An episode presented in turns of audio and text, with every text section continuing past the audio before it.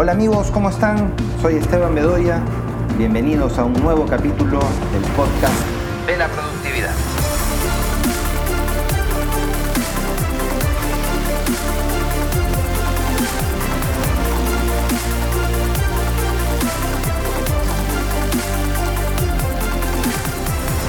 ¿Te ha pasado que terminas una jornada de trabajo en la que has hecho muchísimo, pero sientes que no has logrado concretar nada?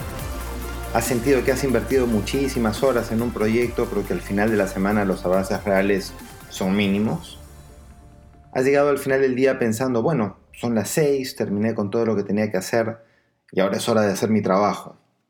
Bueno, si has pasado por esto, pues no estás solo, ¿no? En el mundo moderno, el acceso abrumador a información y la posibilidad de estar ultraconectados genera una brutal sobrecarga de actividad durante el día a día. Toda esta actividad está disfrazada de características positivas. Por ejemplo, las redes sociales te permiten conectar con amigos que no ves hace tiempo. Y nadie duda que, parte del, que parte del equilibrio en la vida es la vida social, ¿no? El email y el teléfono celular te permiten estar conectado 24 por 7 con tu jefe, tus subordinados, con tu trabajo lo que se supone que facilita en el negocio que en el negocio se tomen decisiones en línea. Bajo esta realidad, la presión sobre nuestra agenda se hace básicamente inmanejable. Aquí es donde surge para mí el, espejismo de la multitarea, del multitasking. En los años 80 se cultivó la premisa de que los mejores profesionales eran aquellos capaces de hacer muchas cosas al mismo tiempo. Inclusive los test psicológicos para entrar a las empresas empezaron a incluir pruebas que permitieran reconocer a los poderosos de la multitarea. Recuerdo en mi infancia que un profesor del colegio me dijo, moviendo negativamente la cabeza, que yo no podía caminar y masticar chicle al mismo tiempo, en clara alusión a mi incapacidad por ser un efectivo niño multitarea. De adulto, esto se repitió y tuve un jefe que volvió a machacar mi autoestima con un comentario similar, ¿no? Esteban, tú debes ser capaz de hablar conmigo por teléfono mientras escribes tu informe y hacer, capaz, eh, y hacer ambas cosas con la mayor efectividad. Obviamente, pues yo no podía. Para mi alivio y felicidad han emergido nuevos estudios y evidencias de que lo anterior es un despropósito. Realmente las personas no somos capaces de maximizar nuestra productividad mediante el multitasking. Cal Newport escribió un libro llamado Deep Work, Reglas para un éxito enfocado en un mundo distraído. Y él describe en profundidad las ventajas del trabajo profundamente enfocado en la antípoda del multitasking. Aquí cita evidencias de cómo el funcionamiento cerebral activa zonas que están dormidas durante lo que él denomina trabajo superficial. Durante el multitasking lo que prevalece en nuestra actividad cerebral es el trabajo superficial. El trabajo superficial es el que se da cuando nuestra atención está dividida en varias actividades y no enfocamos más de 10 o 15 minutos nuestra mente a una actividad específica.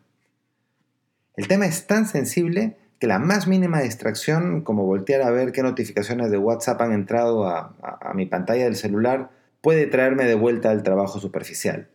Aunque hayas estado en el más profundo estado de concentración durante 45 minutos, ¡zas! en un segundo puedes romper esa actividad de pensamiento profundo. Siete errores que comete la gente en su día a día. Esto es lo más común en relación a no ser capaz de alcanzar esa concentración y ese trabajo profundo. Las personas generalmente tenemos la intención de maximizar nuestra productividad, tener éxito y hacer bien nuestro trabajo. Sin embargo, caemos en la trampa del trabajo superficial casi siempre tiene que ver con hábitos improductivos que hemos desarrollado a lo largo de nuestras vidas, fruto de creencias limitantes principalmente. Los más comunes son contestar los emails inmediatamente. El paradigma es creer que un email puede ser urgente y por lo tanto debe ser contestado en el acto para que no se acumule. Menos del 0,00001% de los emails son verdaderamente urgentes, por lo tanto, ¿qué problema habría con que se acumulen? Segundo, tomar todas las llamadas telefónicas. Es la misma creencia que con el correo. Es cierto que una llamada tiene mucho más chances de ser urgente que un email, pero la realidad también nos dice que urgentes, urgentes son las llamadas de dos, tres o cuatro personas de nuestro entorno cercano, nuestro esposo o esposa, nuestros padres, hijos o nuestro jefe. Casi nadie más. Tercero, no tener un plan de trabajo. Muchas personas dejan su día a la espontaneidad del momento. Esta falta de planificación diaria los lleva a improvisar y trabajar según los dictados de la memoria o aquello que más les provoque de sus largas listas de tareas pendientes.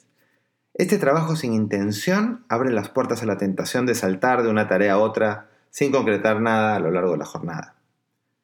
En cuarto lugar está el primo hermano de no tener un plan de trabajo, que es la falta de tenacidad. Una máxima en los círculos de alta productividad es que trabajo que se inicia, trabajo que se termina. Sin embargo, la falta de intención para la jornada engendra este nuevo mal, que es la falta de tenacidad para finalizar las tareas. El fantasma del, multitasking hace que las personas se cansen y se aburran rápidamente con lo que están haciendo y, abrumados por la cantidad de trabajo pendiente, salten de una tarea a otra, sin lograr nunca la acción focalizada que se requiere para multiplicar la velocidad y la excelencia. Quinto, amar la conexión digital.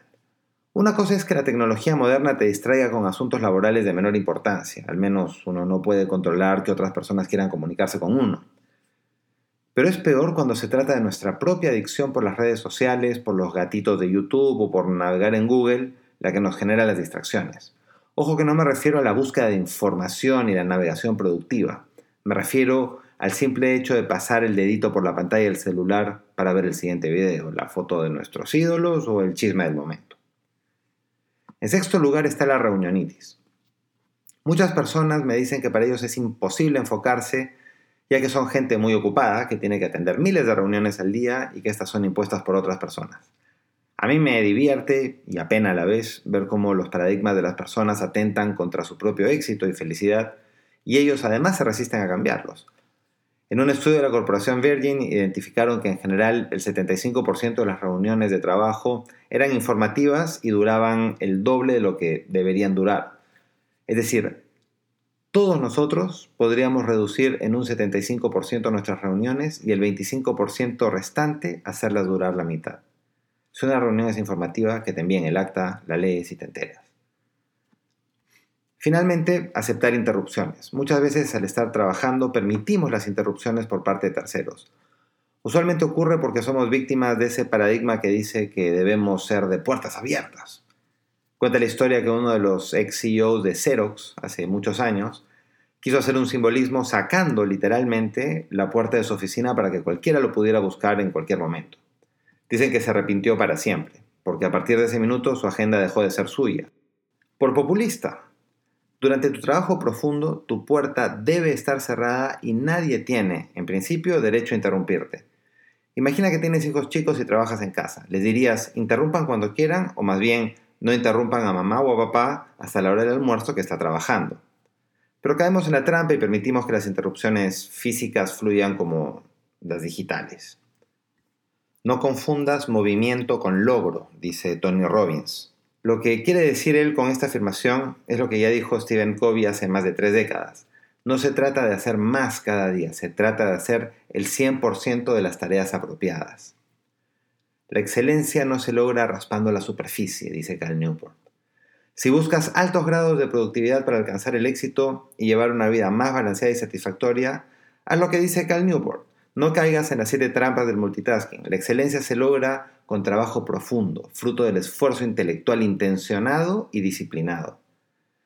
Dice Brendan Bouchard que uno debe dedicar el 60% de su agenda semanal a las tareas más importantes, el resto para labores administrativas.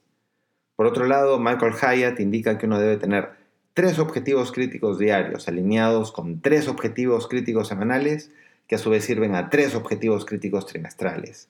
Es lo que él llama la ley del 3x3. Finalmente, Gary Keller habla de una sola cosa, cada día, cada semana, cada trimestre.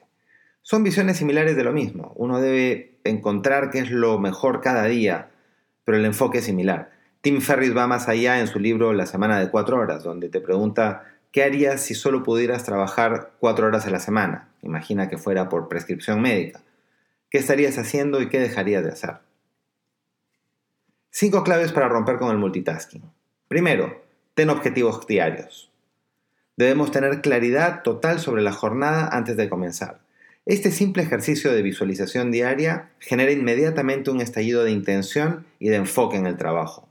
Uno empieza a ponderar y a pensar de manera mucho más dirigida. Jim Rohn decía, Nunca empieces un día sin haberlo terminado antes en un papel. Se trata de saber qué queremos lograr cada día y luego determinar qué es lo que vamos a hacer. Prepara tu no lista de tareas. Estamos acostumbrados a armar la lista de tareas, ese menú interminable de miles de cosas que hay por hacer. Yo te propongo que armes una lista de lo que no vas a hacer ni permitir en el día. En mi no lista de tareas figuran cosas como ingresar a redes sociales durante el día, contestar correos o atender llamadas fuera de mi entorno crítico antes de la una de la tarde, no aceptar interrupciones, no aceptar distracciones, etc. Tercero, agrupa en bloques. Al armar tu planner diario, agrupa en bloques de actividades. Por ejemplo, la tarea más importante del día número 1 podría ir de 8 a 10 de la mañana. La tarea más importante del día número 2 podría ir de 10 a 1 de la tarde. De 1 a 1 y 30 responder correos y mensajes. De 3 de la tarde a 5 reuniones, reuniones varias con el equipo, visitas de ventas, atención a proveedores, etc. Utilizar grandes bloques en muchos casos permite matar un conjunto de tareas pequeñas y abordarlas de manera enfocada. Si voy a contestar correos, me enfoco en eso durante 30 o 60 minutos y listo. En mi no lista de tareas figurará algo como no contestar correos innecesariamente o por cortesía. Cuarto, elimina la distracción digital. Este es un compromiso personal, que es más fácil de implementar de lo que uno cree. Consiste en desarrollar el sencillo hábito de no mirar el celular y mantener cerrado el Outlook durante periodos de dos o tres horas. Además, incluye el compromiso de no entrar a navegar en redes sociales o en Google. Desactiva todas las notificaciones de tu celular y amárrate las manos. Verás cómo tu día es más sano y más productivo. Revísalo solo en los espacios reservados para eso. Finalmente, aprender a decir que no. Estoy preparando todo un artículo sobre el arte de decir que no, pero la recomendación es esa, es simple.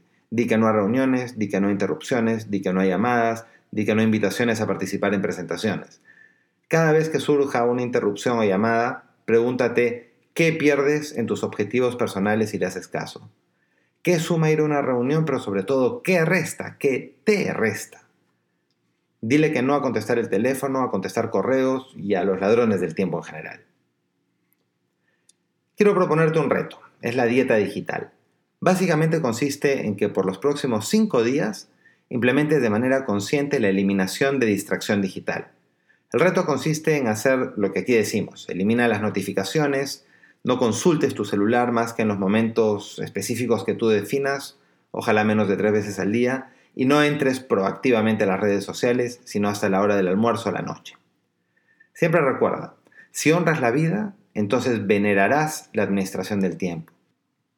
Te invito a que visites mi página web www.estebanbedoya.com y que además me visites en mis redes sociales, no cuando estás trabajando, obviamente, para que me dejes tus comentarios y tus preguntas y tus apreciaciones sobre este podcast. Te pido también que lo compartas con tus amigos, con tu pareja o con alguien a quien tú consideres que esto le pueda ayudar. Por lo pronto, me despido hasta la próxima semana. Muchas gracias por tu tiempo. Te mando un fuertísimo abrazo. Chao.